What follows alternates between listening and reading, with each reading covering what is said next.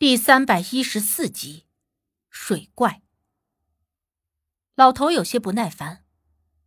哎呀，我说你快点走就是了。就算不是影煞，你以为在这个倒霉地方还能遇到美女啊？就算是遇到美女，那也是披着美女皮的白骨精。老头的紧张不似作假，而且他说的也没错。甭管是不是影煞，也绝对不是什么正经的东西。之前我猜想会是无忌，可是无忌不会发出那样的声音。况且我也心知，虽然那影煞乃是由无形之物凝聚而成，可若是到达了一定的强度，也就会幻化出形态。这就好比蒸汽，看起来无形无色，只是淡淡的一团烟气一般，但若凝聚成一定程度，凝结为水，那就是从无形变为有形。若用科学的角度来解释，那就是能量守恒定律。能量不会凭空而来，也不会凭空消失，而是从一种形态转化为另一种形态而已。所以我也十分担心，刚才黑子听到的声音真的是那影煞跟了过来。之前我们并没有与那个东西正面打过照面，可是这一路先是跟着老邱，后来又跟着老头。怎么看也不是个善茬。我们进入山洞后，走了好一会儿，发现脚下的路渐渐变成了上坡路，而且再往前走一段之后，就开始有水从前方高处流下来，使得我们越往前走，脚下的水就越深，很快就没过了脚面。顺着这水往上走，肯定能够找到出路。刘队长说给我们听。也似是在给自己打气。我趁着刘队长他们没有注意，去查看了一下武迪的情况，发现他的手虽然还有些凉，但还有点温度，这也才稍微的松了一口气。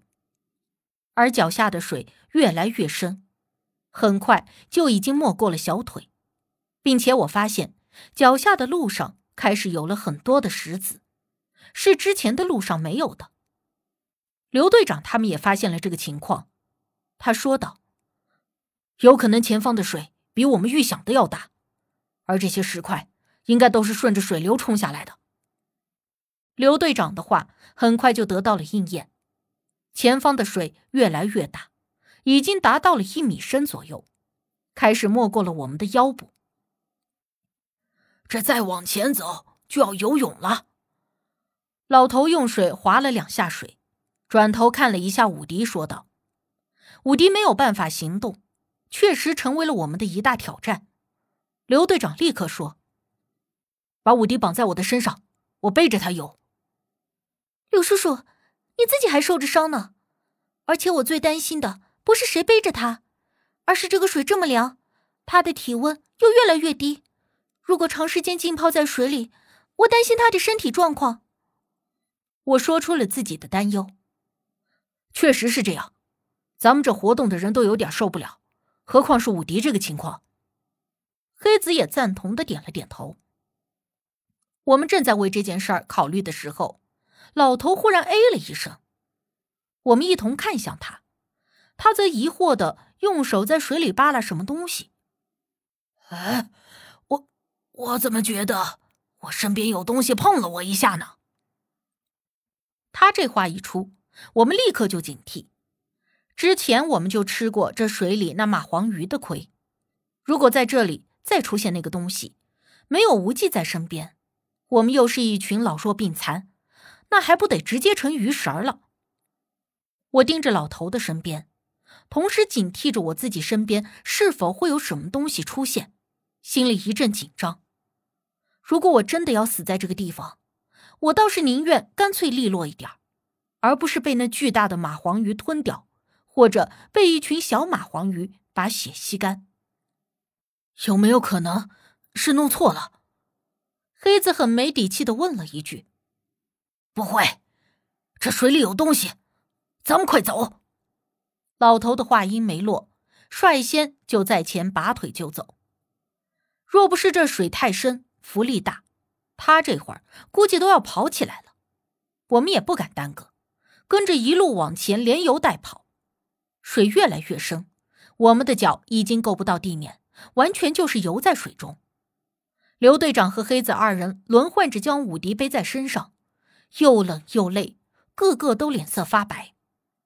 我觉得自己的手脚都已经麻木的不像是自己的，脑子也开始变得越发迟钝，全身冷得一直打颤，嘴唇也不受控制的哆嗦着，甚至连一句整话都说不出来。我忽然很想哭，委屈、害怕，全身上下的寒冷、疼痛，还有无忌的生死未卜，这一切的一切，把我逼到了崩溃的边缘。我这会儿多么希望无忌就在身边！我知道，只要有他在，不论是多么艰难的情况下，他也不会让我死掉。可是他不在，我觉得自己有可能会死在这里。甚至，我的脑海中已经浮现出我被泡成了浮尸，或者被水中的怪鱼分食后，只剩下一堆白骨沉在水底，永生永世不见天日的情景。小申，小申，你怎么样？坚持一下，别睡了。我听到刘队长在我的耳边大叫，感觉到他用力的摇晃我的肩膀，我觉得脑中渐渐的清醒了一点。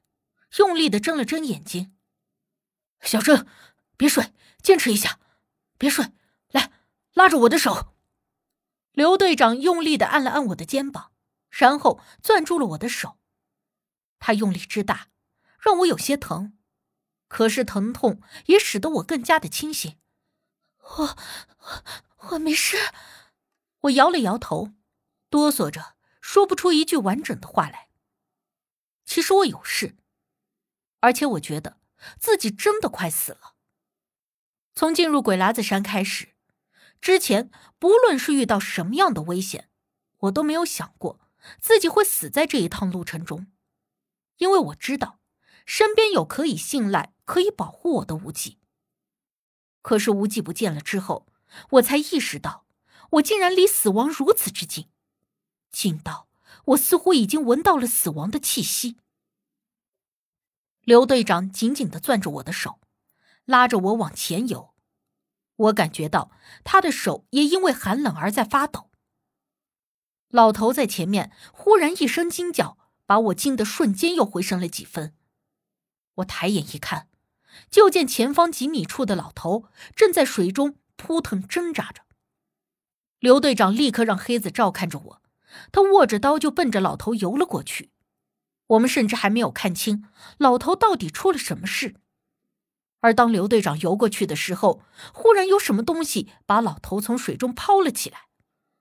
老头在空中转了半个圈，又狠狠的砸进了水里，激起了好大的水花。我看到抛起老头的东西像是蛇一样的条状物，卷着老头的腰。刘队长都没有搞清楚那是个什么东西。不管不顾的冲上前去，一把抓着老头，把他的脑袋从水里拎了起来，抓着他就往后退。水面顿时恢复了平静，老头也被吓得够呛，连着一阵呛咳，指着前方说：“走，快走！”刚才那是什么东西？黑子忧虑的问。老头摇头：“不，不知道，像是水蟒。咱们快点往前走。”这前不着村后不着店，咱斗不过他。可是那个东西似乎是能够听得懂老头的话。他这话刚说完，我就看到水中有一道水波纹，朝着老头的后背快速的游去。啊！那我指着那水波纹，急得说不出话来。老头也是个练家子，反应迅速，当即连头也没回，一个猛子就往边上游去。让那个东西扑了个空，但是刘队长却没有躲避，而是攥着匕首盯着那水波纹的动向。待那东西游到他身边的时候，把我急得不行。